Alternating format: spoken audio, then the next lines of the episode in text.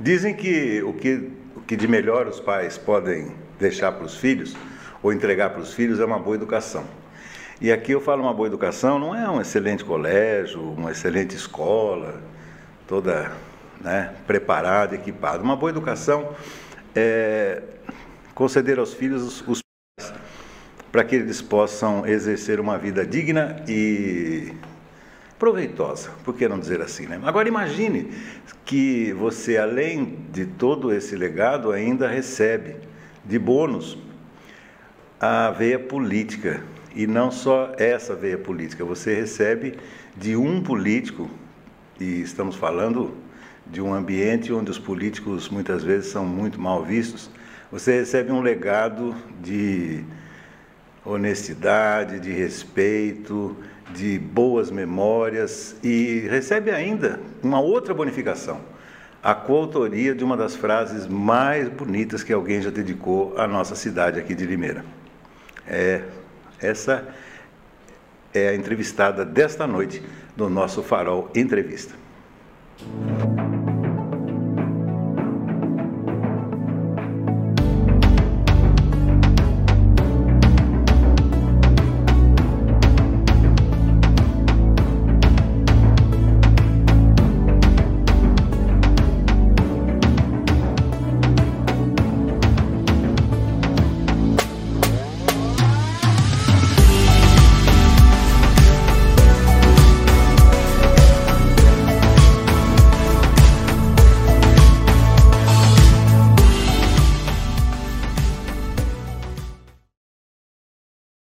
E nesta noite bato um papo com a doutora Maraísa Matos Silveira. Que alegria recebê-la aqui no nosso Farol Entrevista.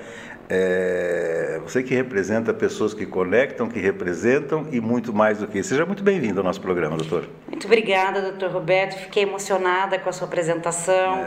É. lá se vão 21 anos do falecimento do meu pai e essas coisas ainda emocionam. E antes de vir para cá, minha mãe mandou um abraço para o senhor. Obrigado. Temos guardado, na, guardado, pendurado na parede um quadro ah. com um texto que o senhor escreveu no, após né, o falecimento do meu pai. Pois é. E realmente foi uma pessoa muito querida, um político que, que deixou muita saudade, que me ensinou muitas coisas boas que eu tento ser um pouco parecida do que ele foi e, e já tá bom, né? É, muito obrigada, boa noite é, a todos. É um prazer muito grande estar aqui hoje. Eu fico muito feliz, eu fico muito feliz porque é, aqui nesse bate-papo a, a proposta do nosso Farol Entrevista é fugir um pouquinho. A sua área, por exemplo, é claro, o direito, mas agora está mais ligada ao, ao PROCON. Mas PROCON a gente fala um outro dia, PROCON a gente tem a vida inteira para falar. Eu queria falar um pouco mais sobre essa, essa, essa mulher, essa profissional que vem de uma, de uma família tão, tão tradicional. E, e como é que tudo isso começou, né? Porque os pais nos inspiram. Por exemplo, é, é, eu via meu pai é, nas reuniões de Lions Club, lá na década, né, década de 70, achava bonito aquilo lá, colocar um, né, um paletó, vai para as reuniões e tal. E eu, eu virei depois, não é, é, membro do Lions, mas virei rotariano também, com as mesmas coisas. Como é que foi esse crescimento num lar é, de, né, de um professor e depois de um político? Olha, eu vou contar uma coisa para o senhor que é inacreditável, muitas pessoas não sabem disso. Uhum. É, eu sou muito parecida com meu pai, algumas pessoas me chamam de memalzinha, memal de saia, Pedrinho, Pedrinho Kill é uma das pessoas que fala, essa é memalzinha, memal de saia. Uhum. Nós somos muito parecidos. Uhum. Mas é, meu pai faleceu muito jovem. Meu pai Sim. faleceu com 65 anos. Meu pai com 67. É muito. muito. Hoje em dia, então, se a gente falar disso, é. hoje em dia é muito cedo, né? E eu ainda estava começando a minha vida profissional, era recém-formada, e política nem passava pela minha cabeça. Então, eu conto isso e ninguém acredita nessa história. Eu demorei muito para aceitar os convites que eu recebia para me candidatar a vereador e para entrar na vida pública e, e começar na, na carreira política, porque meu pai já não estava mais aqui aqui. Eu achava isso assim é, impossível. Como que eu vou ser candidato a alguma coisa? Como que eu vou fazer isso sem ter o meu pai ao meu lado? Uhum. Então, na verdade, é óbvio que é uma que é, é uma coisa meio de DNA mesmo, né? Meu pai era advogado, eu sou advogada. A grande paixão do meu pai sempre foi é, é, dar aula, sempre foi ser professor, né? O grande amor do meu pai. Eu já fui professora. Quando me formei em São Paulo, eu tive uma escola é, preparatória para o exame da OAB. Olha isso, olha, olha que beleza. Faz 30 anos que eu estou formada, doutor Roberto. 30. Então a gente tem muito, nós somos muito parecidos. Eu já tá. dei aula, eu já me aventuro aí na política, né? E, e sou advogada como ele. Uhum. E sempre também gosto de dizer o seguinte, que se eu conseguir ser um terço do que ele foi, principalmente como pessoa pública, já tá bom demais, porque realmente ele foi uma pessoa muito querida, que fez uma história muito linda na cidade de Limeira, né? Ele, ele assim, digamos que, é, claro que ele foi muito mais amigo do meu pai, mas ele, ele transmite no imaginário de todos nós a ideia de uma pessoa extremamente conciliadora. Esses dias, pesquisando alguns arquivos, alguns jornais antigos que eu tenho aqui, é, a época do falecimento do meu pai, o doutor Júlio de Paixão deu o seguinte depoimento abrindo a manchete falou: ah, o Dema foi um conciliador é, é, na maior parte da sua vida. E seu pai, ele passava essa ideia? 100%. É isso. E o que é, e o que é mais engraçado, porque hoje existe a profissão conciliador. Hum né? Dentro do, do braço, do, dentro do Poder Judiciário, nós temos as conciliações, as audiências de conciliações, que hoje são quase que obrigatórias em todas as ações, e a figura do conciliador. Olha quantos anos depois a gente vem falar da importância disso na vida, hoje, inclusive jurídicas, e todos os processos da, de um conciliador, né? E coincidentemente, mais uma coincidência ou não, é. né? Eu sou conciliadora. Estive conciliadora até a, a, última eleição de 2016, eu tive que me afastar, porque mesmo não sendo uma, um, uma, ocupação, não é um cargo, né? Na, na, ocasião a gente trabalhava voluntariamente, mesmo não sendo remunerado, se equiparava a funcionário público, eu tive que deixar né, a, a conciliação, fiquei uns três, quatro anos no Sejusc de Limeira como conciliadora e me encontrei assim, achei que achei o meu lugar na advocacia, já cansando de advogar, depois de 20 anos, 20 e tantos anos de advocacia, falei, nossa, que coisa gostosa. Porque a advocacia, doutor Roberto é, sabe, é. é. não é para os fracos, claro, né? Claro. Advocacia, ninguém chega no, no, escritório, no nosso consultório, é. normalmente é com problema, né? E a conciliação, embora você tenha o problema, mas você tem as técnicas, né? De trabalhar e tentar transformar um litígio num acordo, numa solução amigável. E o senhor tem toda a razão, tanto seu pai como meu pai, eu acredito que tenham sido grandes conciliadores sem antes existir essa palavra, ser uma figura tão importante hoje, né, nas nossas vidas. Ser um conciliador, ter um conciliador é tão importante e acho que eles já faziam isso muito bem lá atrás, né? Bom, e, e, e agora quero saber da sua convivência familiar, já que tem esse, essa, essa veia conciliadora e com é, é, dentro de casa, como é que foi isso? Comigo, ele, ele ou eu? Não, agora eu tô falando de você. Eu? É. Da, da Maraísa, mãe, brava. Com... É isso que eu queria saber. Dentro de casa é, é diferente. Se minha filha estiver me ouvindo, se minha filha estiver me ouvindo, ela vai falar assim: mãe, você não tem nada de conciliadora dentro de é, casa. É. Eu sou bastante enérgica, uhum. eu sou uma pessoa extremamente uh, exigente, mas eu sou muito exigente comigo, então eu costumo ser muito exigente também isso com as é- pessoas que eu amo. Isso é péssimo. E isso, doutor Roberto, é. péssimo. Talvez esse seja o meu maior defeito, um dos meus maiores defeitos. porque, porque acaba... eu sou muito exigente comigo e acabo exigindo dessa mesma forma das pessoas. E as pessoas são diferentes. Uhum. E não quer dizer que eu estou certo ou que eu estou errada. As pessoas são diferentes. E a gente cada vez mais vive num mundo que a gente tem que aceitar, entender essas diferenças, Sim. né? E, e, e, cada um faz o seu e aceita como o outro é. Hum. Então isso é muito difícil para uma pessoa muito exigente como isso, isso aí é um assunto do Dr. Paulo Gracioli, né, que participa aqui do nosso farol é, como psiquiatra, né? Aliás, que eu vou jogar esse tema para ele. Uma vez meu pai é, fez uma brincadeira comigo, há muito, muito tempo atrás, dizendo o seguinte: falou, quero ver o dia que eu vou te chamar de irresponsável. Uma brincadeira, mas aquilo teve um peso enorme na minha formação, tanto de estudante, depois como profissional. Ou seja, você está tá tocando um assunto agora que é extremamente importante, ou seja, a gente foi moldado. E agora eu gostaria de ouvir a sua, o seu comentário sobre isso. Para não errar, é, é, de acordo com aquilo que a gente aprendeu em casa, de acordo com aquilo respeita, em termos de, de, de, memória afetiva? Como é que funciona isso? É muito complicado, né? Porque passa a ser um defeito, como a gente estava falando, e não errar não existe. É. Mas eu acho que tem uma coisa muito importante que faz parte do crescimento e faz parte do amadurecimento. Hum. Então, mais do que tudo isso, o que traz o ponto de equilíbrio para mim, para mim, Maraísa, é que hoje eu tenho total, e eu acho que eu não tenho certeza que eu não tinha isso quando eu era mais jovem, uhum. tenho total consciência que não só que eu também erro, mas principalmente que eu estou aberta a correções. Estou aberta a aprender outras coisas, novas coisas, aceitar e entender novas opiniões. Uhum. E isso é muito importante. A gente ter consciência de que a gente foi criado dessa forma, que a gente se desenvolveu dessa forma, Sim. que a gente impôs certas coisas para nossas nossas vidas, mas que nós estamos, se não errados, talvez desatualizados uhum. e vivendo num mundo que a gente precisa se permitir aprender outras coisas, estar aberto para as outras coisas e principalmente uma, uma, uma coisa assim para mim que é impossível hoje nos dias atuais quando as pessoas têm tantas opiniões divergentes sobre tantos temas é não se desculpar quando não tiver mais razão. Porque muitas vezes a gente continua, vai defendendo a nossa opinião, às vezes acaba magoando uma outra pessoa por defender aquilo que a gente acredita, porque nós somos criados assim, uhum, né? Achar, e a gente acaba achando que a gente está certo, mas é reconhecer quando está errado e pedir desculpa. Isso para mim talvez seja o, o grande diferencial, estar aberto para as novas coisas, para aprender, para saber que pode mudar e que para reconhecer o erro e quando reconhecer o erro se desculpar. Interessante. Não, isso vem muito também da formação, né? Na, no direito, né? Ou seja, é, o direito ele, ele é, embora tenha a objetividade da lei, mas é uma ciência muito subjetiva, né?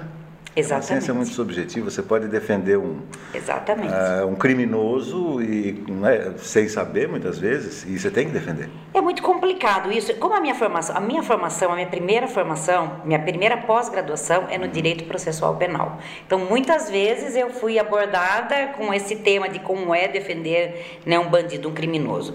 Para o doutor que é advogado, não é, não é, eu não tenho dificuldade de explicar quando a gente trabalha com uma lei e que, inclusive, para que uma pessoa seja condenada condenada e cumpra a sua pena, ela precisa ser devidamente processada e responder é, pelos, seus, pelos seus crimes com um advogado de defesa, senão o processo nunca vai terminar.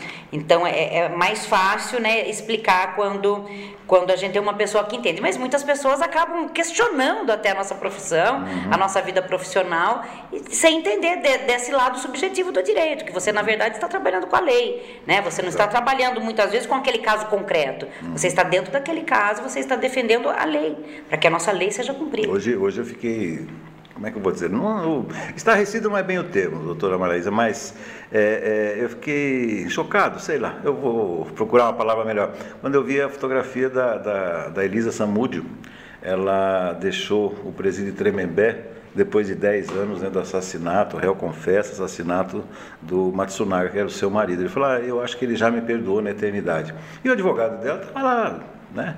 É, é, postando aquela mensagem e ela vai tentar recomeçar uma, uma, uma nova São vida. tantos casos como esse, né? É. E eu não sei se é porque a gente tem, eu acredito que sim, que a gente tem hoje a internet, a imprensa, a gente tem, é tudo na palma da mão, né? Com o celular, a gente tem acesso às informações.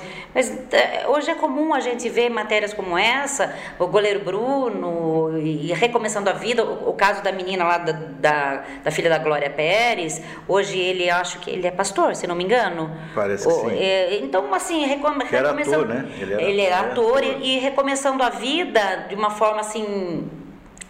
E aí a gente, e aí eu me pego. Meu Deus, eu acho que não, não dá pra gente julgar, né, doutor Roberto? O uhum, uhum. que, que nós vamos falar, né? Ah, eu, eu preciso perguntar uma outra coisa, então, em cima disso. Depois nós vamos falar mais do, do, do, seu dia a dia, etc. Mas os criminosos de guerra agora nessa, nessa luta Ucrânia e, e, e Rússia, teve um deles agora que foi condenado à prisão perpétua. Qual é a sua opinião sobre isso? A gente vem num, a gente mora num país onde não existe a prisão perpétua, Sim. né? E na época de estudante, acho que o senhor também já deve ter tido essas é. de defender essa ou ter essa ou aquela opinião com relação à pena de morte, prisão perpétua e tudo mais. É, em alguns casos eu acho até pouco.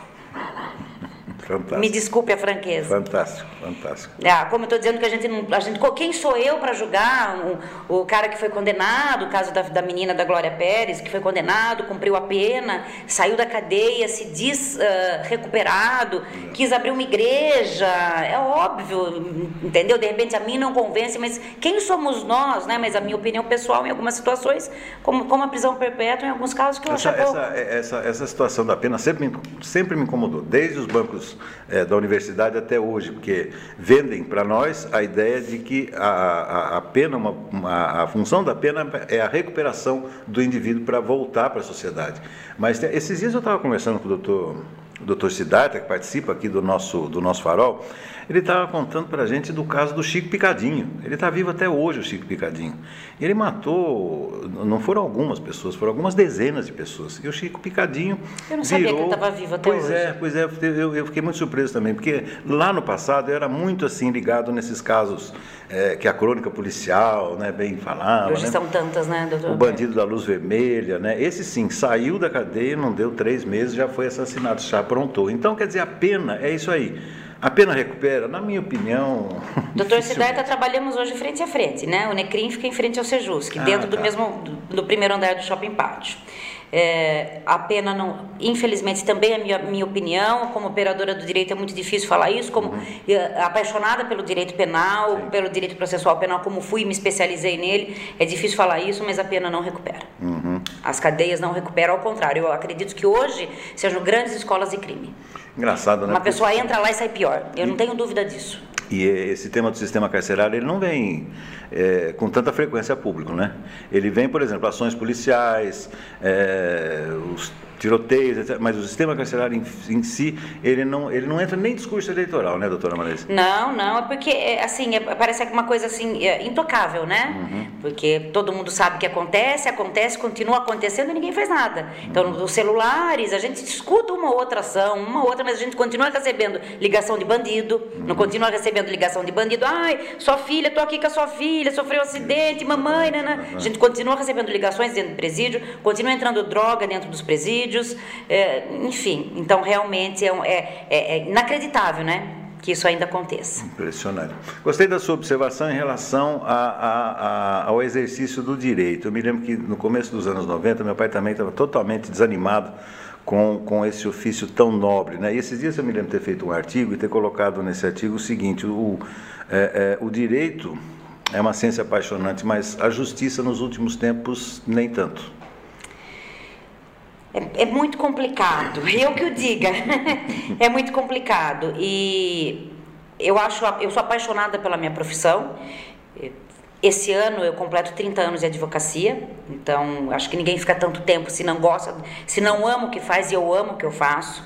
Mas a gente não pode dizer que hoje a gente confia na justiça, como a gente talvez confiasse no passado. A gente não pode dizer hoje que a política não está uh, inserida nos nossos tribunais, que as decisões dos nossos tribunais elas são imparciais, que a, a total liberdade do judiciário. A gente não pode mais. Eu não me sinto com, com segurança, eu não consigo mais afirmar isso uhum. e, e, defender essa bandeira. Então, Sim. não raro a gente vê uma decisão judicial que a gente percebe totalmente que foi uma decisão política, uhum. né? Então, para quem ama o direito, para quem é operador do direito, um advogado é, militante por vocação, evidentemente que isso é, não é gostoso. Mesmo no meu caso, que sou uma advogada militante política. É não é gostoso do mesmo jeito. Sim, sim, sim. Também tem esse viés, tem esse viés, tem a política.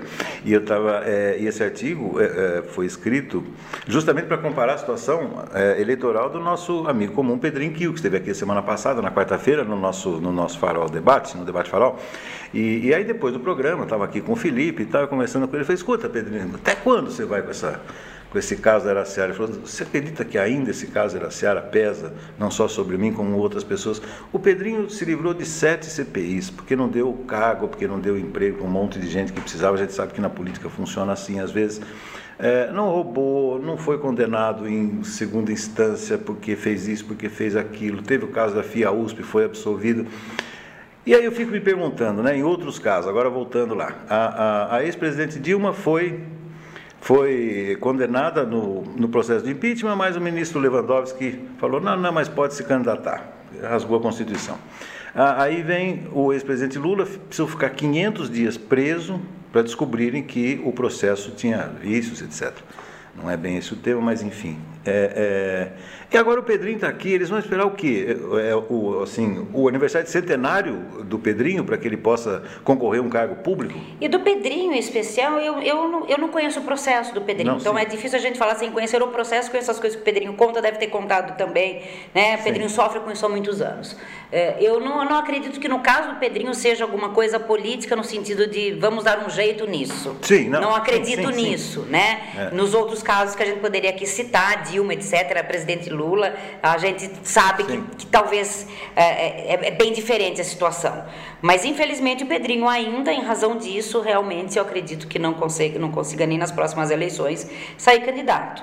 Mas nesse, nesse caso em especial ele responde pela, pela sua atividade, pelo exercício é, de, de, sua atividade como prefeito, mas eu não acho que teve uma influência política nos julgamentos. Sim, sim, sim. Mas então por que que não se faz justiça? Pois Essa é. é. a pergunta. E com, e com, rapidez que fazem muitas vezes que não precisava, não precisava ser tão rápido, né? Exatamente. Alguns, alguns é, processos correm muito rapidamente. No é. Supremo, por exemplo, nós estamos Exatamente. falando da mesma coisa. E alguns ficam parados há anos lá também. Exatamente. Deixa eu te falar uma outra coisa agora. Bom é, é, a gente percebe, eu vou entrar na política, mas depois, depois, um pouco mais tarde. Mas a, as, as mulheres, né, elas estão de novo no centro das atenções em relação à reivindicação de direitos, essa coisa toda. E, e, as mulheres hoje elas estão muito mais autênticas, estão muito mais, falam mais o que pensam, é, mas ainda existem mulheres que estão sob o jugo dos seus, dos seus maridos, dos seus amantes, dos seus namorados, é, qual é a opinião da doutora Maraísa sobre esse aspecto? Doutor Roberto, eu acho que a gente não pode. É, é, tudo muda, as mulheres muitas mulheres, uma grande parte das mulheres, principalmente as jovens, eh, são muito diferentes das, das mulheres de antigamente, de como fomos, fomos criadas antigamente, a criação é muito diferente, mas a gente precisa respeitar as opções e as opiniões, e muitas mulheres se sentem mais seguras assim uhum. e gostam de viver assim, né? Uh, sempre amparada por seus maridos, pelos seus companheiros.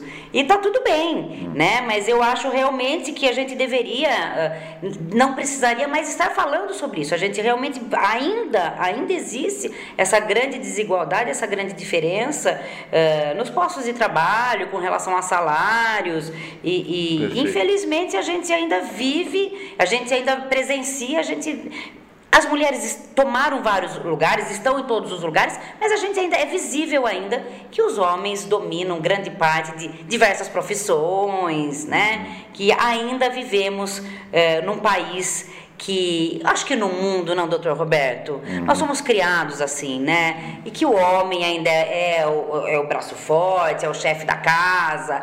Isso vem mudando, isso vai mudar, mas eu acredito que a gente ainda tenha um, um longo caminho a percorrer. Faltam leis, na sua opinião, ou aplicação dessas mesmas leis?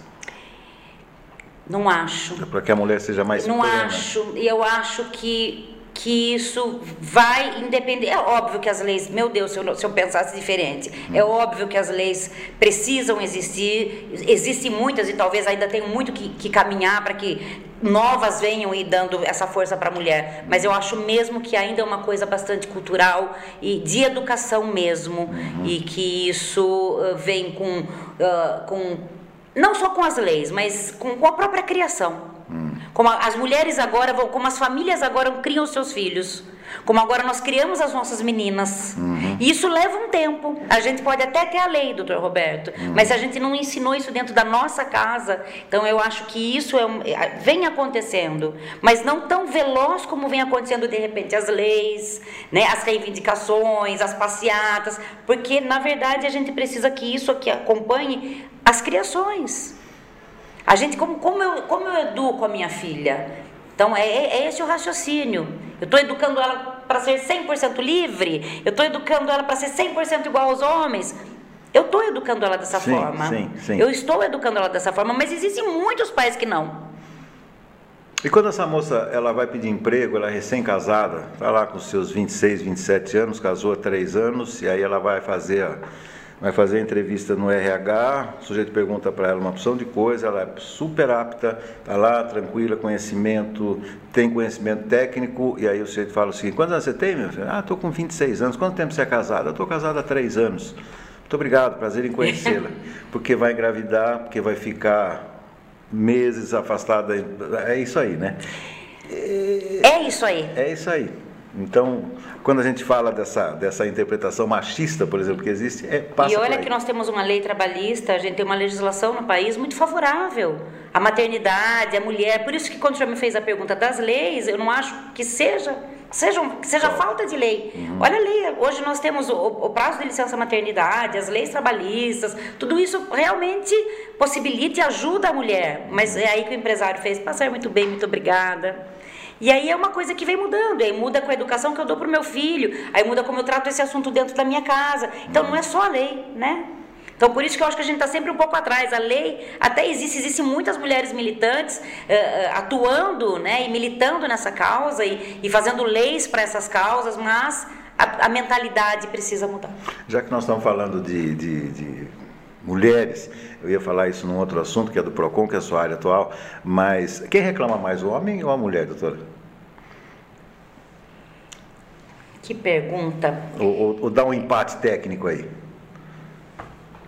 Não, eu não acho que dá um empate técnico, porque eu acho que a mulher vai mais atrás dos seus direitos. Não é nem reclamar mais, porque a mulher chega lá e fala assim: o meu marido. Uhum. Então ela está, ela está reclamando por um homem. Exato, eu vou ensinar exato. ela a reclamar, é. preencher o nosso formulário de reclamação, vai vir no nome do homem. É. Então eu não posso dizer que é mais ou menos. Mas quem fez foi a mulher.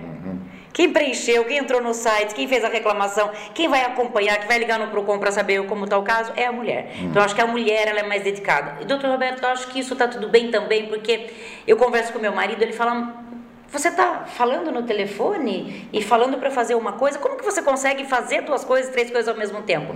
Eu acho que isso é, é muito nosso mesmo. Eu acho que a própria maternidade, a gente aprende, precisa aprender a se virar quando é mãe, fazer mais de uma coisa ao mesmo tempo. Então, eu acho que a mulher tem essa facilidade. Eu não sou, eu não sei dizer se isso é, é genética, se isso é, é para tentar se igualar, uh, estar sempre é se igualar mesmo seria a palavra, se igualar ao homem, tentar ser, se mostrar competente, sempre essa necessidade de se mostrar competente, que ela foi aprendendo a ser mãe, fazer as, as coisas de casa e não deixar a peteca cair também nas outras coisas. Então talvez essa, multi, essa multitarefas e multifunções é, vem, é, vem acontecendo em razão dessa criação que a mulher teve, de precisar lutar para estar sempre ao lado do homem, profissionalmente, em questão salarial. Então ela aprendeu a fazer várias coisas ao mesmo tempo, porque é ela que tem filho. Sim. Sim. É ela que tem que cuidar da criança. Ah, isso, agora as mulheres vão me matar quando eu ouvir falando isso aqui. Aqui para elas que têm que cuidar da criança. É óbvio que não, mas o senhor entendeu o que eu disse. É ela que vai dar mamar. Claro, claro. Existem funções. Que muito próprias, né? Se você, se você tiver um companheiro do lado que te ajude demais, hum. mesmo assim a função maior é da mulher. Então ela teve que aprender a se desdobrar e conseguir fazer mais de uma coisa ao mesmo tempo. São os vários pratinhos, né? Que você tem que ficar controlando ali. É, é, e aí a mulher ela tem que ser, além de tudo, né? Tem que ser esposa, companheira, tem que ser mãe, tem que ser profissional. É isso o básico. E né? bonita. É bonito. Magra, bonita hoje em é, dia, não pode é. envelhecer. Agora as mulheres estão deixando o cabelo ficar branco. É. Então, tudo vem mudando, tudo uhum. vem mudando, mas é uma luta, é sempre uma luta, porque ela ainda tem que ser bonita, ela tem que estar tá magra, ela tem que ir para academia, e é uma cobrança muito grande, né, doutor Roberto, em cima da mulher. Eu acho que é uma cobrança muito grande. A mulher, a mulher uh, começa a envelhecer, engordou, fica feia, e o homem careca, barrigudinho, um charme. É isso que a gente escuta. Exato. Exato. O pior é que é, é isso, isso mesmo. que a gente escuta. O pior é que é isso. Careca, barrigudinho, um charme. A mulher tá gorda, feia, não se cuida. Ah. Olha que coisa horrorosa, não se cuida. Uhum. E normalmente, normalmente, esse tipo de comentário vem de uma mulher também. Ah. Esse, esse, o universo feminino, ele é bem complicado, né? É, é. Ele, é, meu marido dá um exemplo, eu acho muito interessante. Você coloca 12, 12 acho que são 12 jogadores atrás de uma bola, é. coloca 12 homens atrás de uma Nossa. bola, tá tudo bem, não tem problema nenhum. Entrou uma mulher no meio, eles brigam, eles perdem amizade, vira a maior treta ali no espaço deles. Mas eu costumo dizer que, assim, se você pegar só isso aqui de uma mulher, já dá para escrever um livro. Né? já dá para falar da cabeça, de moda, do sorriso, da, da, da identidade, enfim. É, é, mas as mulheres têm muito a acrescentar e tem muitos homens que costumam não dar o devido valor para esse, esse, esse incremento que é dado é, à vida dos homens. Porque é, eu percebo em casa, o, o, os homens normalmente não são detalhistas, mas as mulheres são. E é nesse detalhe que muitas vezes pode mudar, inclusive, a sua vida, a sua carreira. Exatamente, Algo exatamente. Que chama atenção. É, é, é, eu acho mesmo que, que isso faz parte dessa energia, dessa, dessa necessidade da mulher sempre estar correndo atrás do homem profissionalmente é, e, e, e, ela foi desenvolvendo algumas aptidões a mais. A percepção, o instinto maternal, muitas coisas passam totalmente desapercebidas para um homem. É óbvio que tudo que nós estamos falando não é regra, né, doutor uhum, Roberto? Claro. Mas para a mulher não passa. Uhum.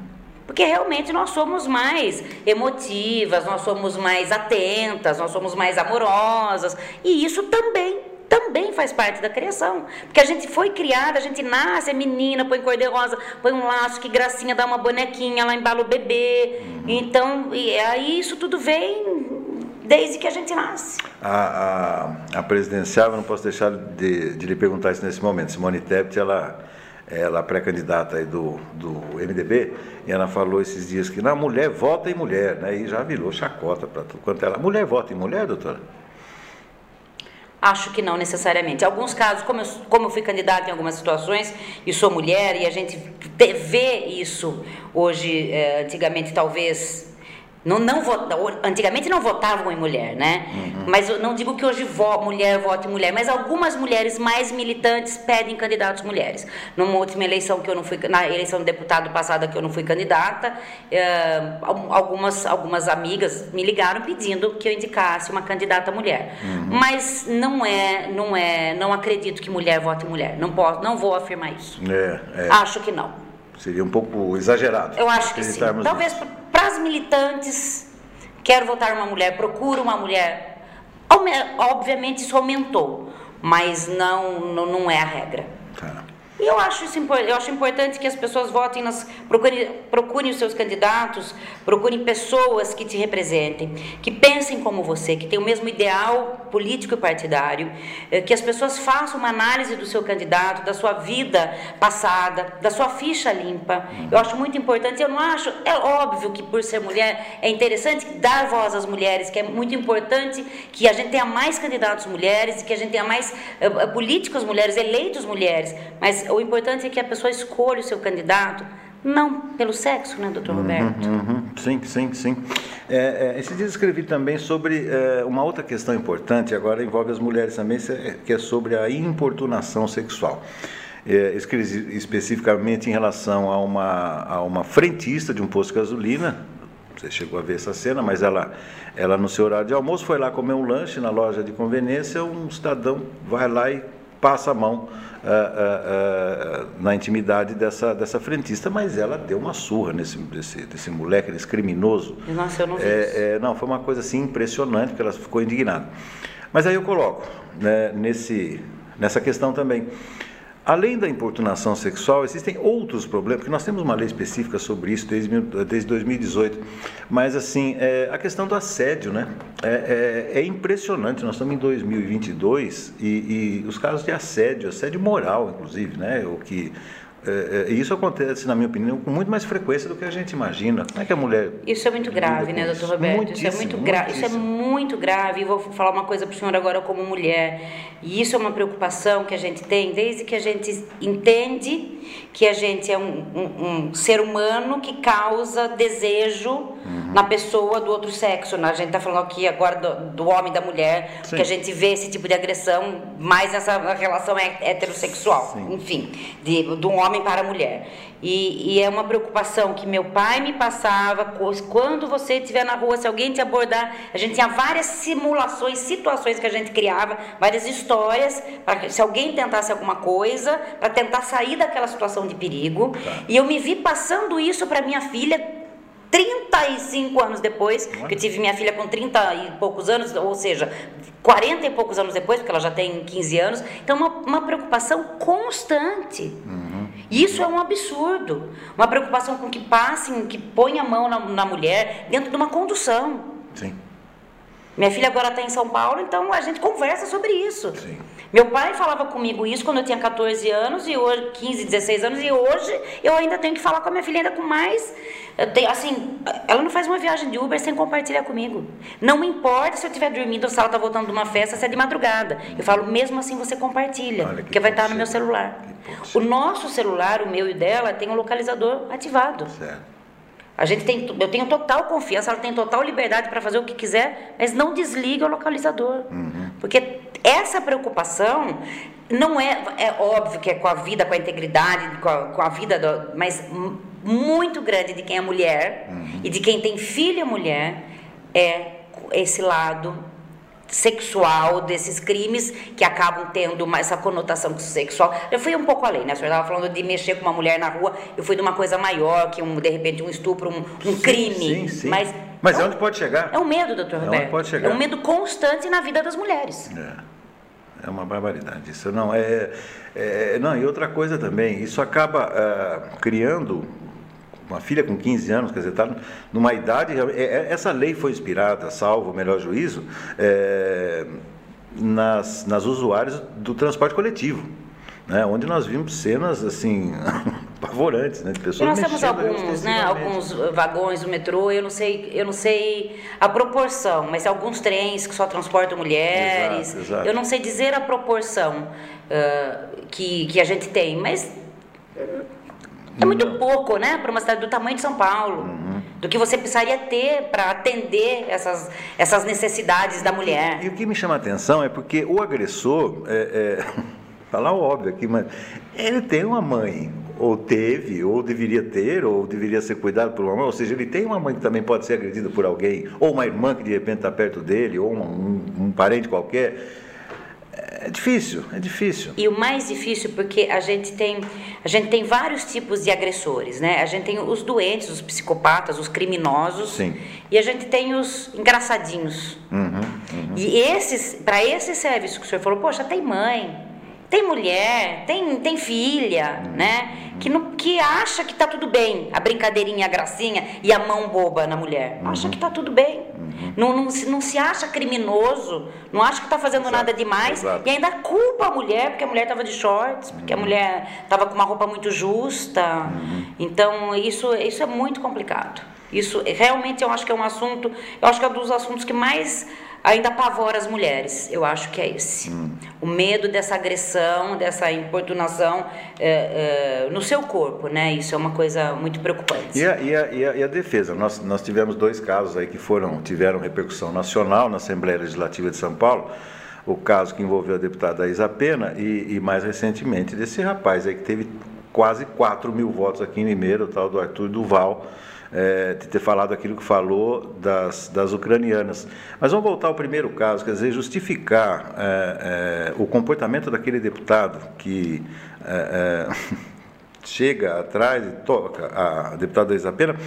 É, é, é indefensável, né, doutor? É indefensável. Quer dizer, lógico que ele teve uma não foi só, é, é, eu não vi só conotação sexual, foi, foi humilhação. Humilhação. Né? Eu não acho nem que foi, a, embora não, não, se discuta, né? Sim, a conotação sim. sexual, porque a forma que ele abraçou a deputada deixou ela totalmente constrangida sim, com o seu corpo. Mas a intenção dele não foi essa, a intenção foi meio de humilhação, foi meio de constrangimento. É, volta para o seu lugar, ou alguma coisa assim também, junto com isso, claro. Não estamos tirando essa, essa, essa conotação. Foram, duas, tive... foram duas situações extremamente desagradáveis. É. A da segunda, da primeira, uh, todo mundo viu, né? Teve uma cena, a gente viu a cena e realmente fica difícil defendê-lo porque uh, ele fez num tom de deboche uma coisa tão séria com uma colega de trabalho, uma deputada, uma mulher, ele fez num tom de deboche. E ele também tem mãe, namorada, filhas, etc. Né? Ele desrespeitou uma colega no ambiente de trabalho e pior, ainda mexendo seu, com o corpo da, da deputada. Uhum. Mas, mas no segundo caso, eu acho que a gente poderia também falar de, de uma de outras coisas que estão acontecendo com essa modernidade celular e tudo mais. No segundo caso, é, uma, uma grosseria, uma infelicidade tão grande e mostrou para o deputado e para todos nós o perigo também que é a gente falar o que quer nos celulares, na internet, escrever no Facebook, escrever nas redes sociais, mandar áudio para as pessoas. A gente precisa tomar muito cuidado hoje com o que a gente fala. Nós não somos mais tão livres assim. Hoje nós estamos presos a um celular que pode ajuda a gente em muitas coisas, mas pode é, uma mensagem que você manda e que cai na mão de uma pessoa errada toma uma conotação. Ele foi um infeliz, o comentário foi infeliz foi extremamente grosseiro e de mau gosto, mas que traz à tona também a discussão da, da nossa, eh, da falta de privacidade que hoje nós temos com os celulares que nós temos em mãos. Tá, mas muita gente é assim, é muita gente. Alguns que tentaram defender essa situação, ah, mas estava lá num grupo de, de, né, de futebol, isso e aquilo, essas são, é, é, são afirmações que se fazem no dia a dia e tal, mas não como parlamentar. É, é duro para uma mulher ouvir isso também, Horrível. né? É, Horrível. Ah, mas então vocês falam lá no joguinho de futebol de vocês, lá vocês, é isso que vocês fazem? Horrível. E, e aí fazem, porque vazou, né? Fazem. pois é. Né? É. Porque vazou. Mas aí, então, e aí que a gente é horrível, doutor Roberto. Não tem justificativa e ele merecia ser caçado e foi caçado. Uhum. Mas o que, o que eu digo é que também, atenção, pessoal, nós temos hoje uma grande arma né? O celular é uma grande arma. E é isso. E, ele, e ele deve ter sido criado de uma forma que, que fosse normal fazer uma brincadeira desse, nesse uhum. sentido. E a gente volta naquilo que a gente conversou sobre criação, sobre como o homem foi criado, como o machão foi criado, como de repente tenha sido uma brincadeira no, no grupo de WhatsApp, no grupo de futebol, mas ele jamais poderia ter falado de, como parlamentar, principalmente, de uma situação de, de, guerra que a gente vive, uma situação horrorosa, né? Uhum. Ele colocou as mulheres ucranianas numa situação ali que, enfim, mereceu. É bom lembrar. É. Plantou e colheu. É, é. Numa época em que a gente discute tanto agora urnas eletrônicas, né, tecnologia, e de um lado vem aí um pessoal querendo é, é, que sejam auditadas as urnas, etc. A justiça está mais atualizada é, em relação a admitir esse, esse conjunto probatório que vem de celular ou, ou outras, outros mecanismos tecnológicos? Bom, eu, eu, doutor Roberto, particularmente não acho, não sei a opinião do senhor. Em diversos momentos, em diversos momentos, a gente vê algumas matérias na, na imprensa, eu não, eu não conseguia ver segurança nas urnas eletrônicas. Uhum. Eu não sei qual é qual a opinião do senhor. Eu acho que nós temos um país dividido uhum. com relação a isso, né? Uh, eu acho que não é esse o problema. Eu acho que a gente tem segurança nas urnas eletrônicas. O senhor acha que não? Não, não. Eu digo é, é porque, é, é, por exemplo, esse áudio, é, é eu estou falando há 40 anos atrás, quando eu me formei, não, mas aí tem que pedir perícia, porque tem que pedir não sei o quê, ah, tal, blá, blá. Ah, hoje nós temos câmeras de segurança em tudo quanto é. Entendi, para fazer prova mesmo. É, é, é, é, sobre esse aspecto que eu estava lhe perguntando, ou seja. A justiça tem admitido com mais facilidade? Ah, sim, ah, sim, ah, sim. É. Sem precisar fazer perícia, porque ficou, é, é grosseiro ali, né? Sim. É evidente que aquilo aconteceu e tem se admitido transcrição de conversas, de fotos de, de, de Facebook, fotos de redes sociais, de conversa de WhatsApp, tem sido admitido como meio de prova, inclusive processual. Eu acho que, e muitas delas sem precisar passar por perícia, porque você consegue com o celular na mão. Não, porque eu estou falando 40 anos atrás. É, era um negócio, é, você tinha lá uma gravação. E precisava fazer uma prova, né? Precisava fazer uma perícia se aquilo era verdadeiro. Não, chamava aqueles peritos lá da, pois é. lá da Unicamp. Entendi né? a pergunta do senhor. Tipo, agora, não, eu acho que é, é. Isso, isso não, tem mais, não tem mais essa necessidade. Evidentemente, como o senhor disse, é tudo muito subjetivo na justiça, né? Mas eu acredito que... Não, mas vem de encontro com os seus alertas. Sim. Cuidado. Sim. Cuidado. Sim, né? isso, isso sempre. E eu acho muito importante, eu, eu, como advogada uso muito o WhatsApp, mando muitas mensagens, mandava muitas mensagens para os meus clientes e, e, depois da minha mensagem dizia sempre ao final, não estou te autorizando a, a enviar esse áudio para ninguém. Tá. Acho muito importante, achava muito importante fazer esse alerta. Porque senão daqui 50 dias, porque vai um áudio e não vai uma conversa. Sim, e às vezes você está respondendo um uma uhum. pergunta naquele contexto que lhe foi perguntado. Então pode ser interpretado de uma outra forma. Tem uma frase da comunicação, e o senhor mais do que ninguém vai falar, isso é verdade, Manaísa, que o que eu digo, né, na verdade, é, é, é, não é o que eu falo, é o que o outro entende. Uhum. O diálogo não é o que eu falo, é o que o outro entende. Uhum. Então aquilo que ele falou, é, talvez seja isso. Não foi aquilo que eu falei, mas foi exatamente dessa forma, senhor deputado, que caiu o seu áudio num, num, país. A frase é tão verdadeira que uma vez eu falei isso para minha irmã Fabiana, é, estava levando, dando uma carona para a Fabiana, ainda quando ela estudava na PUC, lá em Campinas. Ela falou, falou, falou, falou um assunto, eu falei, não estou entendendo nada. Você está fazendo curso de comunicação social mesmo? Porque é isso aí, a gente precisa entender. Faz né? muito tempo que eu não vejo a Fabiana. É, um beijão para ela. Está com a gente aqui no Farol também. Bom, agora nós vamos falar de política, quero falar um pouco mais do seu pai, quero falar um pouco mais de política agora e da sua atuação no PROCON. Então a gente vai para um rápido intervalinho, a gente volta daqui a dois minutinhos aqui no nosso Farol Entrevista, mais uma vez agra agradecendo a sua audiência aqui no nosso programa. Voltamos já.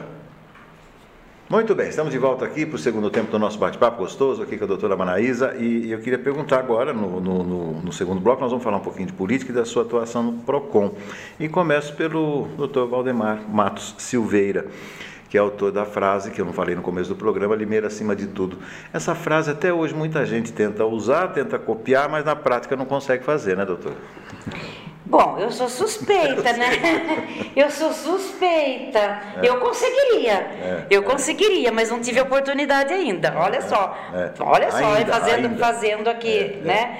Meu mexa. Realmente, é uma frase. Alguns, alguns políticos da cidade já usaram essa frase, me pediram, alguns me pediram até autorização, embora não tenha necessidade, mas é que ficou, marcou muito, né? Sim. As campanhas do meu pai. Eu uso, eu usei nas minhas campanhas essa frase.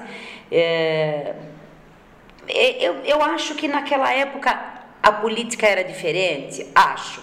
Mas eu acho também, doutor Roberto, vou falar uma coisa que talvez o senhor fale, nossa, Mara, você acha isso? Mas eu acho também, doutor Roberto, que meu pai não era um político. Uhum. Tanto que ele parou, ele abandonou sim, a política sim. e estando assim no auge, ganharia uma eleição com facilidade e não quis mais estar na política. Uhum. Eu acho que a política o desapontou. Eu acho que ele não era verdadeiramente um político, porque a gente precisa, e eu não estou dizendo isso de uma forma pejorativa, porque eu adoro, eu gosto de política, eu sou uma pessoa é, é, movida também à política, claro. mas eu acho que os ideais dele eram outros. Ele não tinha nenhuma vaidade política. É. Ele, ele era uma pessoa que gostava de servir a cidade, ajudar os próximos. E os depoimentos que eu escuto por aí, e, e muitos, isso que eu estou contando para o senhor, que é o mais importante para mim de ter essa convicção do meu pai, não, não são coisas que eu ouvia dele, uhum. são coisas que eu ouvi dele depois que ele morreu. São coisas que eu ouvi sobre ele, é. que eu ouvi sobre ele quando eu fui trabalhar na prefeitura, que ele já tinha morrido. Uhum. E que eu ouvia coisas assim, nossa, você é filha do Memal, nossa, você não vai acreditar. Um dia seu pai estava andando aqui no pátio da prefeitura, eu estava dentro do bueiro da fossa, ele me puxou pelo braço e me deu um abraço. Uhum, uhum. Roberto, desculpa, isso é, não existe. Claro. Né? Outro dia eu estava na praia grande com meu marido, e, e um senhor de Leme falou assim para mim: Ah, vocês são de Limeira? Nossa, eu tenho um cara, um amigo, nossa, tô arrepiado só de falar dele. Ai, mas faz tanto tempo que eu não tenho notícias dele, ele foi meu professor. Uhum. Nossa, ele era um cara. Um dia ele tirou um casaco dele e me deu porque ele achou que eu estava com frio. Eu falei, jura? Quem? Ele falou, como é o nome dele, né? Nós perguntamos para ele. Ele falou assim, ele vou lembrar o apelido dele. O apelido dele era Memal. Puxa. Eu estava na Praia Grande. Quando eu falei, meu pai, ah, esse homem, é. esse homem ajoelhou no chão e começou a chorar. É. Começou a contar as histórias dele. Mas... E hoje ele é um grande engenheiro, eu não sei como chama, que fica andando com aquela embarcação dentro da marginal Tietê. Tá, tá. Um engenheiro de é, tipo aquelas dragas que ficam. Isso. Tirando. Ele é um grande engenheiro, uma pessoa, ele disse que tentou várias vezes, pensou em parar de estudar, não tinha dinheiro, muita dificuldade, conta como meu pai ajudou e como. Então, por isso que eu acho que a frase, vamos voltar à sua pergunta. Uhum. Limeira acima de tudo, e eu também poderia usar outras, colocando o ser humano acima de tudo, lhe caía tão bem. Uhum. Porque, na verdade, meu pai não foi um político, ele foi um homem bom. Sim, e em cima disso, eu vou agora tentar tirar uma, uma, uma, dúvida, não sei se é folclore ou se é fato, mas a eleição do seu pai, é, a prefeitura de Limeira, dizem os que mais é, é, estavam envolvidos naquela época, que foi meio, meio por acaso diante das circunstâncias políticas que se apresentaram naquele momento. Isso eu me lembro muito pouco porque eu era criança. Sim. E, e isso é, é, uma coisa também que eu falo, nossa, como eu, eu queria ter sido, eu, eu, queria ser mais adulta, né? E ter vivido mais a fase do meu pai. Ele era deputado, eu era, eu era já estudante de direito, mas uh, não era, não era madura ainda o suficiente para ter aproveitado politicamente, aproveitado hum. como uma pessoa apaixonada por política como eu sou isso. Então, eu vou contar o que eu me recordo. Eu lembro que ele recebeu um convite. É, me parece que a minha irmã, naquela ocasião, a gente tinha uma irmã especial ali, a Maura, uhum. é, que naquela ocasião minha irmã acho que estava internada. Minha mãe ah. deve estar tá me ouvindo, depois ela vai me corrigir tudo. Mas que era um momento difícil da vida deles. Tá. E meu pai sempre foi professor e sempre tiveram muitas fases difíceis na vida dele, porque ele era professor, uhum. Eh, tinha uma filha deficiente, uhum. especial, hoje eu tenho que falar especial, e eles, eles tinham muitos gastos, era uma vida muito de luta. Ele se formou advogado depois de casado, viajava para Campinas quase quase que diariamente, então foi tudo muito difícil. Tá. E quando veio o convite, ele achou que isso não, não, não cabia na vida dele, que ele não tinha tempo, que ele não conseguiria né, fazer bem o que, o que está, ele estava sendo chamado, convidado. E isso eu tenho certeza porque eu ouvi do meu pai, que ele abriu a Bíblia e que ele fez a, antes de dar a resposta, ele foi fazer uma oração e ele abriu a Bíblia e fez uma leitura e, e eu não sei, é uma falha minha, eu não sei dizer de que capítulo foi, que, mas que lá ele teve a resposta de que ele não poderia declinar do convite tá. e ele acabou aceitando o convite para sair prefeito de Limeira.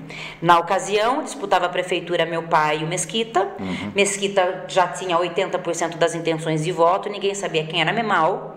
E nesse momento ele conta, meu pai sempre muito amado e muito querido pelos alunos, uhum. né? E ele gostava de ser é, professor e chamado de professor até a morte se aposentou como professor, muita gente acha que se aposentou como deputado, não se aposentou, se aposentou como professor, e ele conta que os alunos se organizaram de uma tal forma e fizeram a campanha inteira dele, na rua, pedindo voto, com um santinho na mão, e ele fala que ele foi eleito prefeito de Limeira pelo trabalho que os alunos fizeram, uh, em cima do nome dele na ocasião, mãe, tem um professor, ia na casa dos parentes, levavam meu pai para conversar, tem um professor super gente boa, e assim, assim, assim, e ele foi andando pela cidade toda e se elegeu prefeito municipal. Porque existem duas eleições curiosas, né? vamos falar de um passado. É, é, que exatamente estamos comprovando então isso, né, que eu tenho como é, como conhecimento que realmente e, e, e, o acaso, veja bem, não é falta de mérito, é falta da, a, da expectativa da vitória, né, que ele não tinha realmente né, naquela época. E depois uma outra eleição, que essa foi mais surpreendente, quando Paulo André derrotou o Richa e, e o, e o Massorano naquela eleição que o Jurandir colocou os dois para né, colocarem, tinha muita dupla Galileão, tinha muita popularidade e tal, e acabou não conseguindo. E o Paulo de André, acho que foi a última gestão do Paulo, ele conseguiu, na base da sola de sapato, levar sua mensagem para os bairros. Também foi surpreendente. E a do seu pai é, é, é foi exatamente isso. Então, é, é voltando né, para a gente fechar é, esse contexto. E ele, ele foi para a prefeitura, como ele não, não, não, não assim, a política não era prioridade dele, ele também, é, bom, aquele tempo não tinha reeleição, então ele também é, é, é, não trilhou a carreira política como poderia. Pelo que eu estou entendendo. Não, porque ele saiu da prefeitura para ser candidato a deputado. Sim. Na verdade, uh Acho que talvez, vamos, vamos colocar assim, o senhor falou do Dr. Paulo, deu o exemplo do Dr. Paulo, o Dr. Paulo D'André que levou meu pai para a política. Sim, sim. Talvez o grupo político na ocasião tivesse muito mais força do que ele, nas decisões. Mas isso aí também é uma suposição, porque eu era muito criança nessa ocasião. Hum. Mas ele, ele não continuou candidato e não a prefeito ou, ou tentou uma reeleição, porque na verdade o projeto para ele era sair candidato a deputado, que achava que Limeira precisava naquela ocasião de um deputado. E ele foi o deputado mais votado da cidade, mas não se elegeu, porque naquela época foi uh, eh, MDB, acho que não era nem PMDB ainda, de ponta a ponta, que era o voto vinculado, Isso, e ele não conseguiu se eleger. E ele ficou depois quatro anos, trabalhou com algumas empresas, trabalhou com o seu Júlio Varga, trabalhou, uh, deixa eu ver, com o seu João Guilherme, doutor João Guilherme Ometo, alguns empresários na ocasião deram um trabalho para que ele não abandonasse o trabalho também da campanha, então ele continuou fazendo um pouco de, de, de bastidores, vamos dizer assim, e veio na outra eleição que estourou em Limeira e saiu eleito nas duas outras eleições, ele foi deputado estadual duas vezes, é. foi deputado constituinte e saiu eleito de Limeira com uma votação maravilhosa. E aí eu já era menina e eu lembro de algumas coisas. Por exemplo, eu lembro que todas as campanhas eleitorais que tinha na cidade, iam grandes grupos em casa e convidavam meu pai, não, meu irmão, agora é sua vez, vamos sair candidato a, a, a, prefeito novamente. Aí sim eu lembro que ele declinava que não, que ele não tinha uhum. esse desejo. Tá. Que não era, que não, porque hoje que qual prefeito ele é candidato a prefeito e depois ele vai para a reeleição. É assim, é automático. Não se discute Exato. quem vai ser o sucessor. Sim, sim. Não se discute. É automático. E naquela época não. Eu não sei se realmente era o sonho que ele fosse deputado, né? Ele deixou um ano antes. Naquela época era de seis anos o mandato. Uhum. Ele deixou um ano antes para sair candidato a deputado. Luiz Dondelli assumiu. E, e eu não sei se depois foi uma consequência desse grupo que escolheu que ele seria candidato ou dele pessoal. Mas no final, ele tinha mais essa parte, no final da vida do meu pai, que ele já não tinha sido mais candidato, não queria mais ser político, e ele sempre dizia que o político tem que saber a hora de parar. Uhum. Era uma frase dele também. É, eu acho que no final ele já fazia aquilo que ele não fazia no começo. Ele já era mais o mentor das campanhas. Sim. Não tinha nenhuma campanha que não saísse também de dentro da minha casa. Pedrinho, Pejon, diversos candidatos, diversas eleições a gente trabalhou. Aí eu já maior, eu já trabalhei em diversas campanhas e, e realmente meu pai era era o conciliador, uhum. era o que conversava e que chamava os outros partidos para uma negociação, para ver quem ia sair, quem não ia sair, quem ia ser o candidato candidato, quem é seu vice, né? Uhum. Não vamos sair deputado porque o outro vai sair deputado. Isso eu vi muito acontecer dentro da minha casa. E tinha, é, é, é quem era um, digamos assim, um alguém mais ligado a seu pai? A gente não tem, eu não tenho esse, essa, essa, essa informação.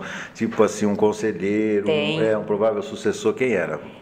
Um, um sucessor Ou, não, mas, mas um, um conselheiro não sei se a palavra também é ser conselheiro, mas uma pessoa que esteve com meu pai do começo ao fim na trajetória política do meu pai. É. E, e, eu não poderia. Quando o senhor estava começando a fazer a pergunta, foi. Tiveram vários políticos muito claro, amigos, claro. mas uma pessoa que esteve com meu pai do começo ao fim, Valmir Caetano. Valmir, né? O é extraordinário. E, e, e, anda comigo por onde eu vou. Um grande amigo. É, um é. grande amigo. Ele que me ajuda nas campanhas, ele que acaba decidindo se eu vou ser. Decidindo assim, não, porque eu falo, Valmir, eu, não, eu falo, Valmir, eu não vou ser candidata, tá bom, Valmir, eu não quero. É, é. porque no começo eu tive muita resistência. Eu demorei muito para ser candidata. Então todo mundo, Mara, nossa, que legal. Você era fácil, porque você foi diretora do PROCON, você saiu candidata, mas foi muitos anos depois. Uhum. Meu pai já tinha morrido fazia muitos anos anos. Tá. Eu demorei muito para aceitar, como eu disse no começo do programa, era inadmissível para mim sair candidata a alguma coisa sem autorização, sem aprovação claro, do meu pai, claro, sem claro. ajuda do meu pai. Uhum. E, diga-se de passagem, que meu pai não queria. então, mais ainda que demorou para eu aceitar, porque meu pai não queria. É. Eu acabei saindo candidata a vereadora a primeira vez, aceitando o convite do Eliseu Daniel, é, como uma forma de agradecimento ao Eliseu, que tinha acabado de encabeçar o projeto de lei que deu o nome do Paço Municipal ao meu pai. Sim. Então, naquela ocasião, precisamos de mulheres. Não, Mara, me dá o seu nome, mas se você não quiser, você desiste nos últimos. No, no, no, tal dia você pode desistir. E aí acabou que eu fui candidata, sem fazer nenhuma campanha, praticamente nada. Meu pai já tinha falecido há bastante tempo. Não vou me lembrar exatamente quantos anos, mas quase 10 Tá. Tipo, não era mais isso, ai, vamos votar na Maraísa, não era tá, mais tá. só isso. E eu tive quase 800 votos. Uhum. E, e, desde a primeira eleição, é, a gente trabalhou com dois partidos, eu saí de um, fui para o outro. Se eu ficasse no outro, eu tinha sido eleito, eu fui para um. Desde a primeira, hein? Foram três. Interessante. Depois da segunda, eu perdi por seis, seis votos. E essa última eleição ontem fui a 12 segunda mais votada da cidade. É, eu e chamo... não estou vereador. Pois é, pois é. é, é, é, é ontem eu, eu, chamo meu grande amigo Felipe Voit de Mano Velho. O meu mano velho falou: olha, não esqueça de perguntar para a doutora Maraísa para ela confirmar esse, esses cinco votos. É, mas eu acho que ele falou nove, mas. Nove, porque foram seis na de 2016 e nove na de 2020. Na primeira, eu fui hum. candidata três vezes. Na primeira, é, eu fui candidata pelo PSC, era PSC e PSDB, tá. eu saí do PSDB, fui para o PSC para ser candidata. Se tivesse ficado no PSDB, que era o meu partido, Essa... estaria no lugar do Luizinho, do Luizinho quando foi caçado o Edmilson. Tá. Estaria no lugar do Luizinho, estaria vereadora. No segunda, na segunda vez que fui candidata, fui candidata pelo PSDB, perdi por seis votos, perdi a eleição uhum. para Carolina Pontes por seis votos. Na, na última eleição, 2020, eu Perdi para o Anderson, vereador Anderson, por nove votos mas a, com agravante dessa vez de ter sido a 12 mais votada da cidade. Então a dor é maior, Oi. o sofrimento é maior. São 21 vereadores, eu fui a 12 mais votada da cidade. É. E não sou vereadora. Uhum. Então foi muito sofrido. É. É. é sofrido perder a eleição, é muito, eu posso dizer, pergunte para Maraísa, é muito sofrido. E como eu perdi, então, pelo amor de Deus, mais ainda. Não, porque eu digo, porque, é, é claro, com todo o respeito que merecem né, os vereadores e as vereadoras, é, quando às vezes um, um, vereador se arvora, ah, nós estamos aqui representando a população, representando o povo, espera um pouquinho. Né? Tudo bem, é, existe um sistema proporcional, é, é, existem os partidos, existem, existiam né, as coligações, etc. Mas você não está representando, porque teve gente que teve mais voto que você. Né? Eu acho situação... que eu tive o dobro de, acho que dos dois últimos, eu acho que eu tive o dobro de votos, elegeram com 800 e, é, 800 é. e poucos, eu tive 1.531 votos. Uhum. E qual, é, qual foi o seu partido nessas últimas eleições? PSDB. PSDB. PSDB. Na verdade, eu era, eu era a primeira suplente do PSDB e naquela ocasião que da janela eleitoral que a gente pode mudar de partido, a gente ainda tinha a cassação do vereador Anderson sem, o, sem, sem ter finalizado o julgamento. Uhum. Então, a decisão de permanecer no PSDB na, nessa eleição de 2020 também foi em razão disso, que se eu voltasse seria interessante para mim. A gente já tinha feito uma avaliação dos três meses que eu fiquei na Câmara como uh, suplente do vereador, eu fiquei três meses, né, do uhum. período que ele ficou cassado, tinha sido bom para mim, porque tinha, tinha saído um pouco a imagem da Maraísa só a filha do Memal, uh, eu tinha uh, podido mostrar um pouco do meu trabalho, né, quem eu sou de verdade, é, claro. tinha sido bom para minha imagem. Uhum. Então a ideia também era essa, permanecer no partido, que existia a possibilidade talvez, né, de, de, eu, de, eu, voltar e ficar alguns meses antes da eleição. Isso acabou não acontecendo, o vereador foi absolvido e, e eu fui convidada por diversos partidos para mudar de partido e eu acabei não mudando. E eu falei ontem, tive, tive é, uma agenda com o deputado Miguel Lombardi e estava falando isso ontem com o Miguel. Qualquer partido, qualquer partido que eu tivesse ido, eu estaria eleita. Qualquer. Inclusive no do Miguel, eu fui mais votada, eu tive poucos votos a mais que o Farid, eu fui muito bem votada nessa eleição.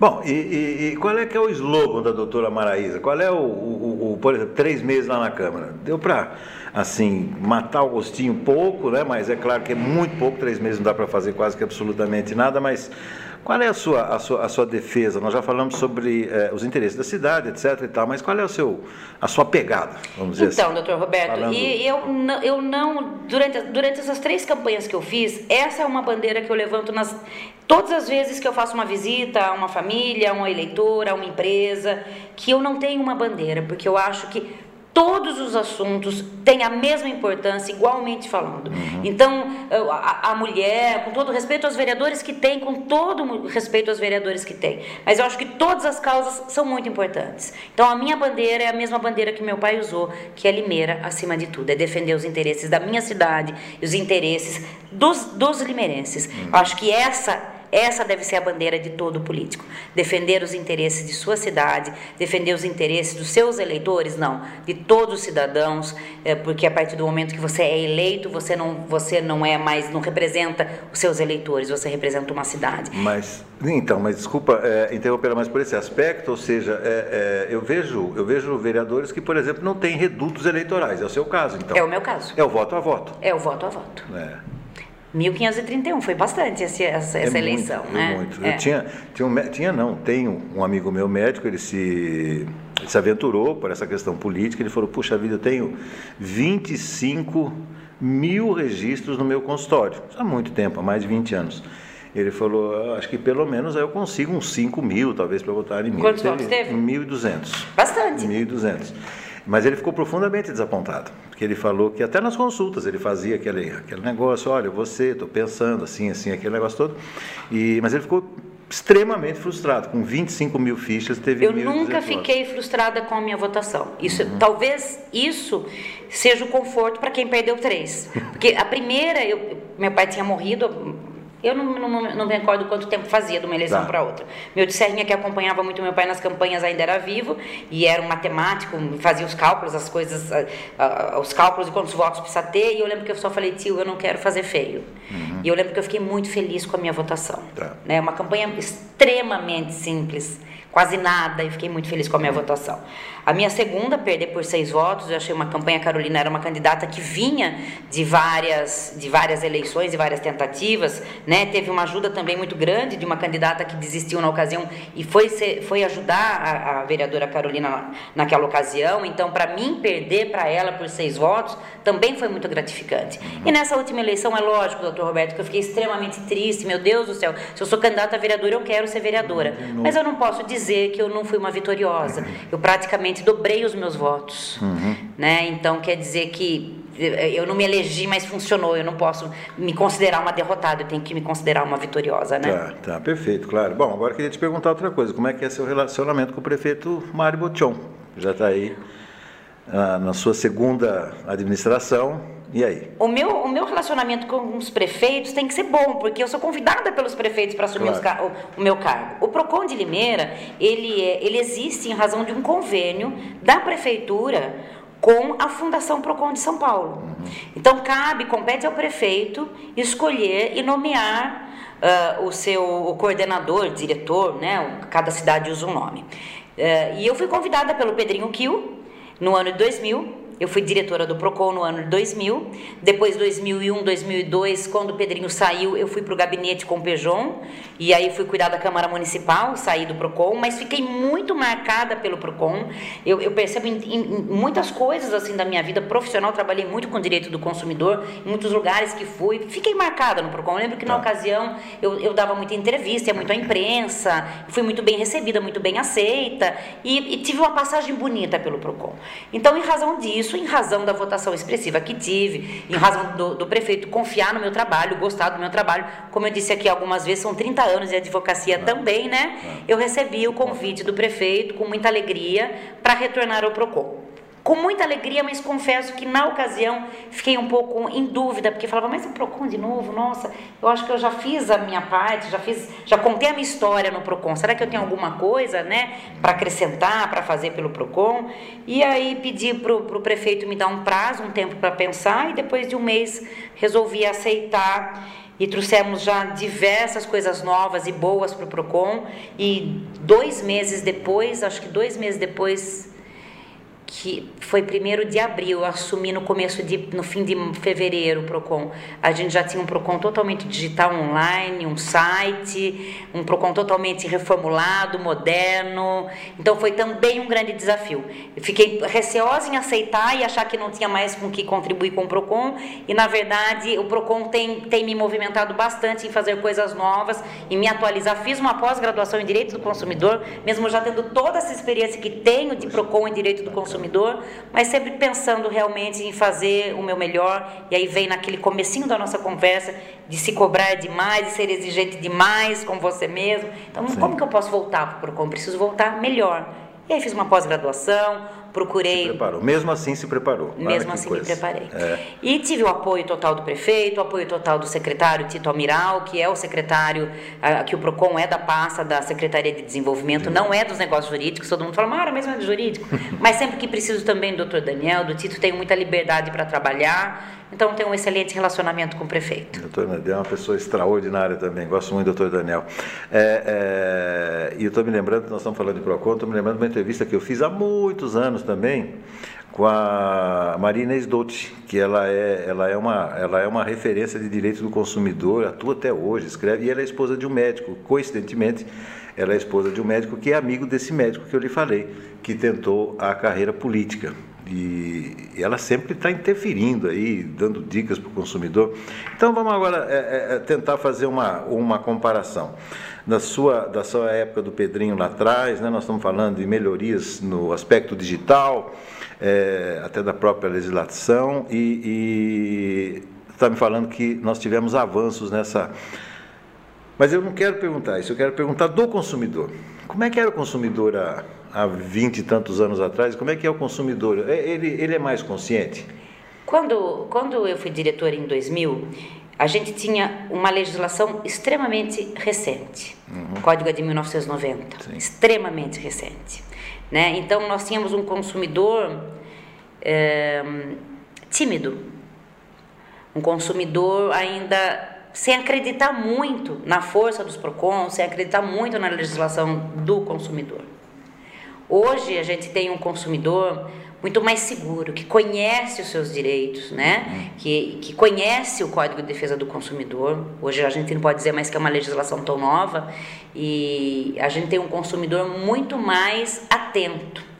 E eu me especializando agora, eh, diversos cursos, que, além da pós-graduação, diversos cursos, seminários que fiz, tive a grata surpresa de, em um deles, ter a notícia de grandes empresas que, e, e grandes mestres, inclusive o Dr. Capês foi um dos palestrantes, a doutora Juliana, que, que era presidente da Senacom, eh, dizendo que o consumidor, além de tudo, está ditando agora as regras de como será o mercado daqui para frente. Tá. Porque o consumidor, ele cresceu de uma tal forma, ele hoje está tão exigente, tão conhecedor de seus direitos, que as empresas agora não é só o Código de Defesa do Consumidor hum. que ajuda o, o, consumidor, não é só o Procon que ajuda o consumidor, o próprio perfil do consumidor, o próprio nível de exigência do consumidor faz com que as empresas trabalhem melhor. Olha isso, doutor Roberto. Uhum, isso é o sonho e, e, estão dizendo que estamos entrando nessa era e que isso vai começar a acontecer daqui a uns anos.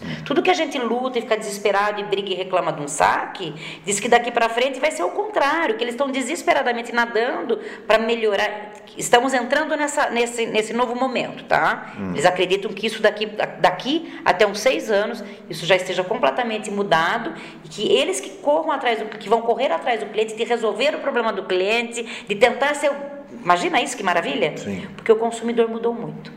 Então, eu, eu, eu realmente consigo, tantos anos nessa área, eu realmente consigo perceber que estamos caminhando para isso. Sites como o Reclame Aqui, por exemplo, eles, eles exercem essa influência também em quem produz um, um serviço? Com certeza absoluta. E é. eu uso muito.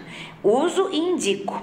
Eu faço alguns vídeos no meu, no meu Instagram pessoal, na página do Procon, uh, de algumas dicas, e uma delas é quando você vai fazer a compra pela internet, é você conhecer a vida de quem você escolheu realizar o negócio ou fazer a compra. Tá. Né? Conhecer o histórico, conhecer a reputação dessa loja. Uhum. Aí eu oriento, eu explico que no Procon nós temos duas listas. Uma que é evite esses sites, que são tá. sites que possivelmente sejam fantasmas, que a gente não conhece o endereço, que não responde para Procon que desaparece. Entra no mercado, lesa um monte de gente, depois desaparece. Uhum. Então, tem uma lista, evite esses sites. Aí tem uma outra, que é das empresas, o ranking das empresas reclamadas. Das empresas que mais dão problema para os PROCONs.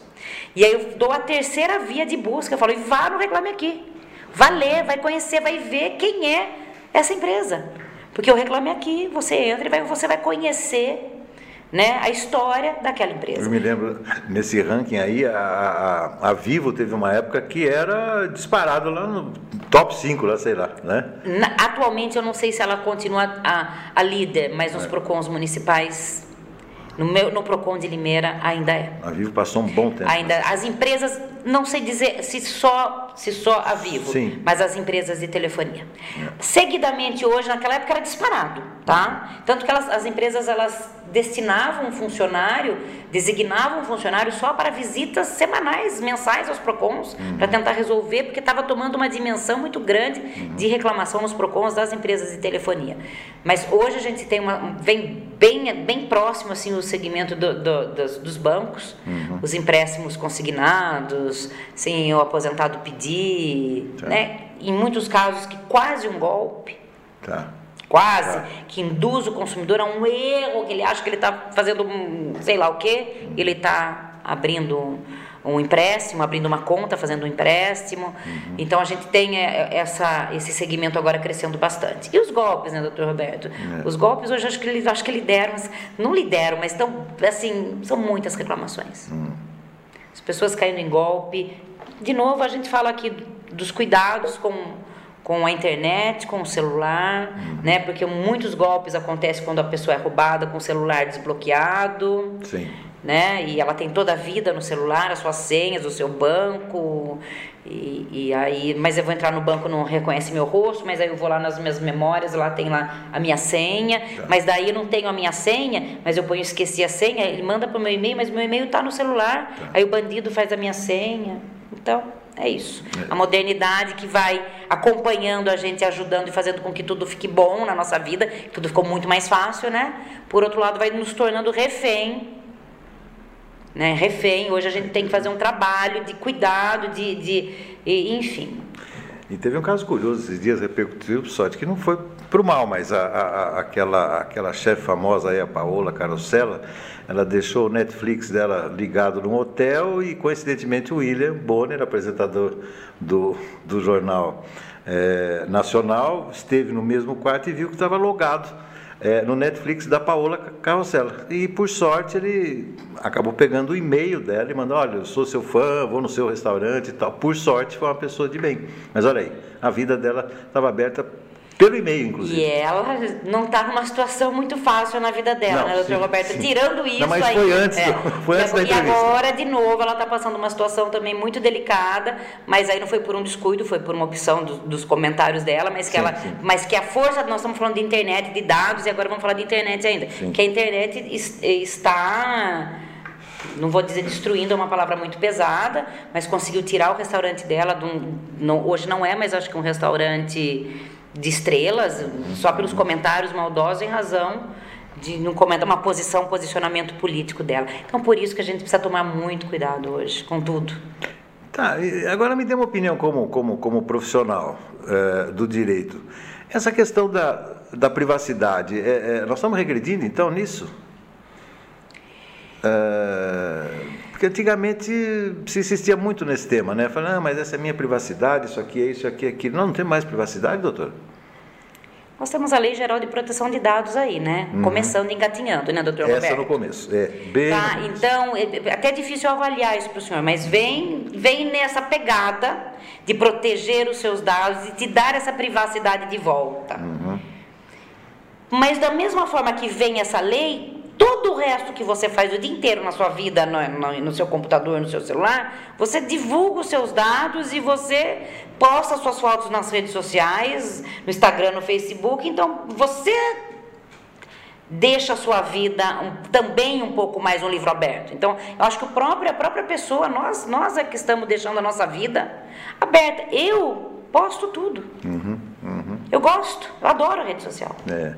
Eu posto, eu posto uma foto com a minha filha se eu estou num lugar passeando num lugar legal, eu posto. É. Mas eu não deveria postar porque minha casa ficou sozinha. Eu é. Também. Então a gente, a gente tem culpa, a gente é refém mas a gente que faz com que muitas vezes isso aconteça. Agora vem aí numa outra pegada, num outro, numa outra situação aí, a Lei Geral de Proteção de Dados, que talvez a gente tenha um pouco mais de, de privacidade. A gente tem também agora, eh, falando um pouco desse negócio de terem os nossos cadastros, terem os nossos telefones, essas ligações infinitas de telemarketing, né? Eu tenho um vídeo dando uma dica para a gente é, é, bloquear esses, essas, essas ligações.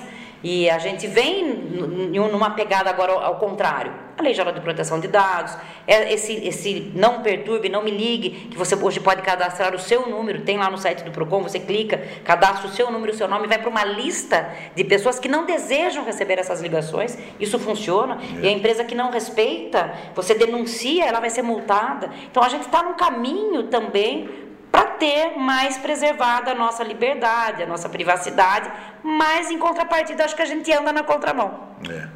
Eu entrei no Não Perturbe também, lá fiz o meu cadastro, vamos ver, tá dando mais ou menos certo, mas essas ligações são muito incômodas. Bom, para a gente fechar o nosso bate-papo, tá gostosíssimo, queria te falar é, é, mais dois assuntinhos. Primeiro, é, é ainda voltando à política, nós nós, nós teremos daqui a pouco mais de quatro meses aí as eleições, eleições presidenciais, Limeira está se movimentando, achando ainda a movimentação em Limeira em termos de pré-candidatos a deputados ainda muito, muito fraquinha, muito singela, não é tão simples assim, é uma disputa muito difícil, muito difícil, tanto que Limeira passou anos e anos sem ter os seus representantes.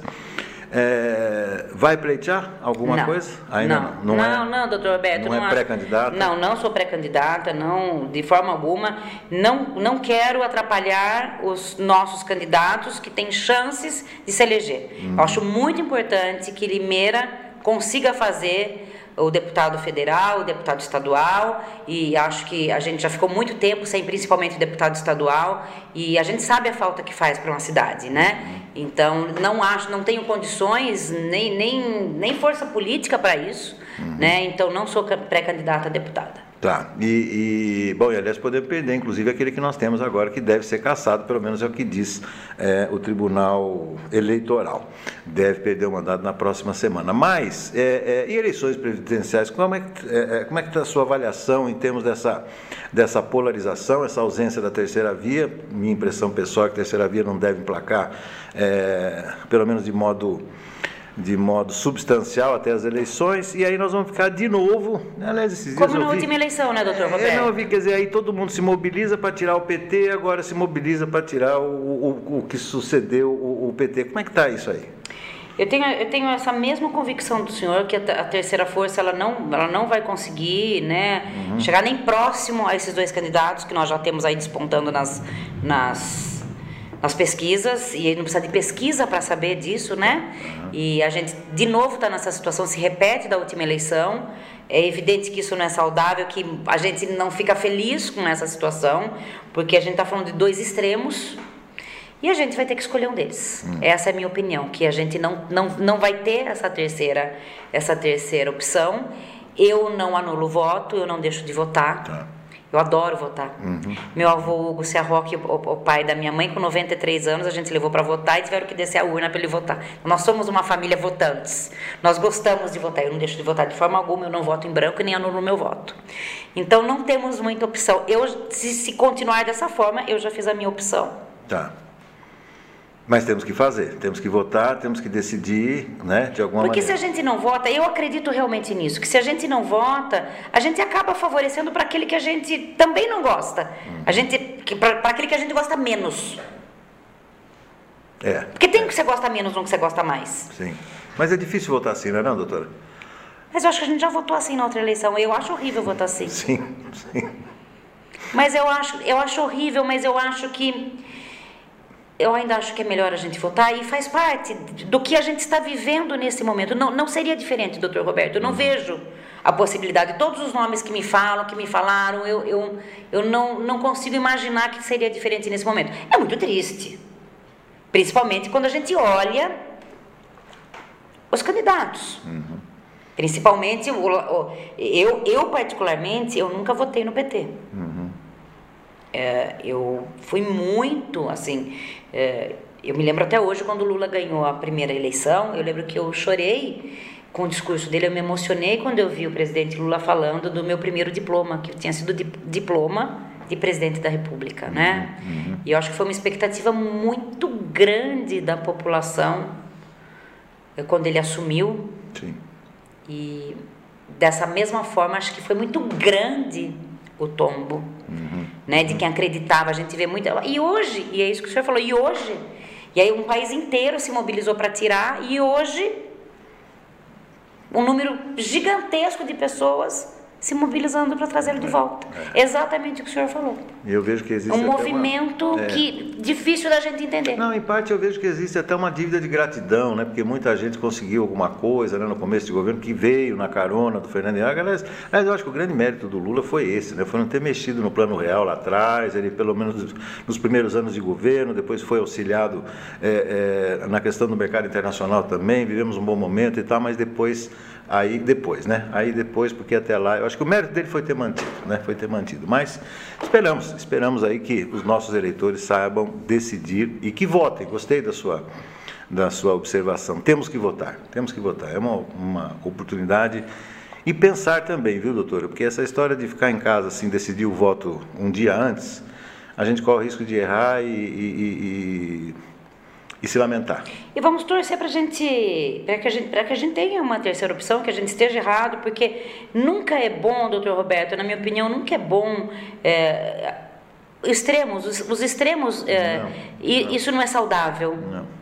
Né? Então, que, para que, por exemplo, a minha filha Está tá, tá bem difícil para ela escolher em quem votar. Eu acredito que muitos brasileiros estejam vivendo isso agora, principalmente os mais jovens, né? os nossos filhos, é, é. os nossos netos, uhum. que não gostam, não simpatizam com, com aquela a trajetória corrupta que, que se colocam do presidente Lula, nem dessa trajetória grosseira, de falar, de não ter papas na língua do presidente Bolsonaro e de, de outras, outras coisas que atribuem a ele, da forma com que se posiciona, às vezes não tão séria, em, em algumas situações sérias, a, a vacina, uhum. a vacina. Então muita gente atribui a ele, né, que demorou a vacinação no país. Então para os jovens, eu acredito que seja, seja uma eleição bem difícil, mas é isso que o senhor disse, que eles façam uma reflexão conheçam bastante, como eu disse lá atrás no começo, conheçam a vida política, né, a trajetória política, conheçam a história dos seus candidatos. Existem pessoas que são. Escolha.